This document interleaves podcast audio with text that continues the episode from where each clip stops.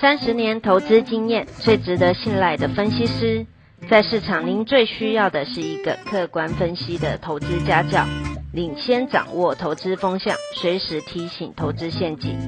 亲爱的粉丝朋友们，一定要记得要按订阅，并且开启小铃铛，才不会漏掉蔡总每一天对盘市精辟的解析哦。各位粉丝朋友，大家好，我是蔡总，现在是礼拜二盘后的分析。在礼拜四，美国公布了上个月的物价指数之前，大盘倾向于整理，这是我的看法。那今天台北股市呢，小跌七点，收在一万七千零七十六点，还是在一万七之上。但比较特别的是，成交量缩了，缩到近期的一个低水位。只有三千四百多亿，那表面上今天是一个弱势的，因为全职的电子股金圆双雄都没有拉上来，外资卖超是主要的因素。但是呢，实际上弱中透强，因为我们从指标性的股票来看，跌不下去，大家等待大盘的压回是早买点。我们来举几个例子。第一个，在苗栗呢，这个竹科园区的金源店，还有什么超峰啦、智邦啦，到金鼎，老实讲，非常的严重哦。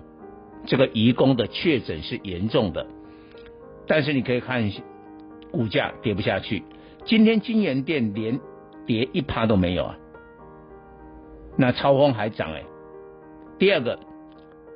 六月上旬，电视面板的报价已经持平。这一年来出现了涨不动的现象。照道理，友达、群创面板双虎要大跌啊！今天股价有跌啦，但是呢，那个跌幅啊，两趴以内，跌的不多，非常的特别。再过来，我们看一些传产。B D I 指数还在跌，今天世维行跟台行亮灯涨停。那台行是我会员在二十块以下布局，我们当然现在已经呢全部的出场赚了一倍了。但没想到今天呢这种低价的散装轮涨停板，那为什么？因为世维行的五月营收历史新高，那过两天。货柜三雄长荣、阳明、万海的营收也会出炉，应该我会也会创新高。那显然，整个航运又要活蹦乱跳。再过来我们看一下台塑集团对第三季的展望，认为旺季不旺。但是呢，跟五月十二号的市井不一样，记得吗？五月十二号台塑集团也提出了比较保守的看法，当时呢。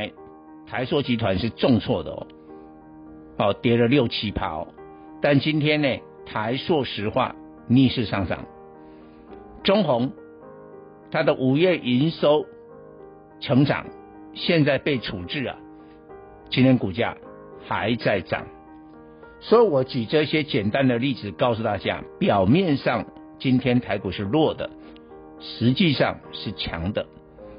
那既然这样，大家在等什么？那、就等美国公布了 CPI 吗？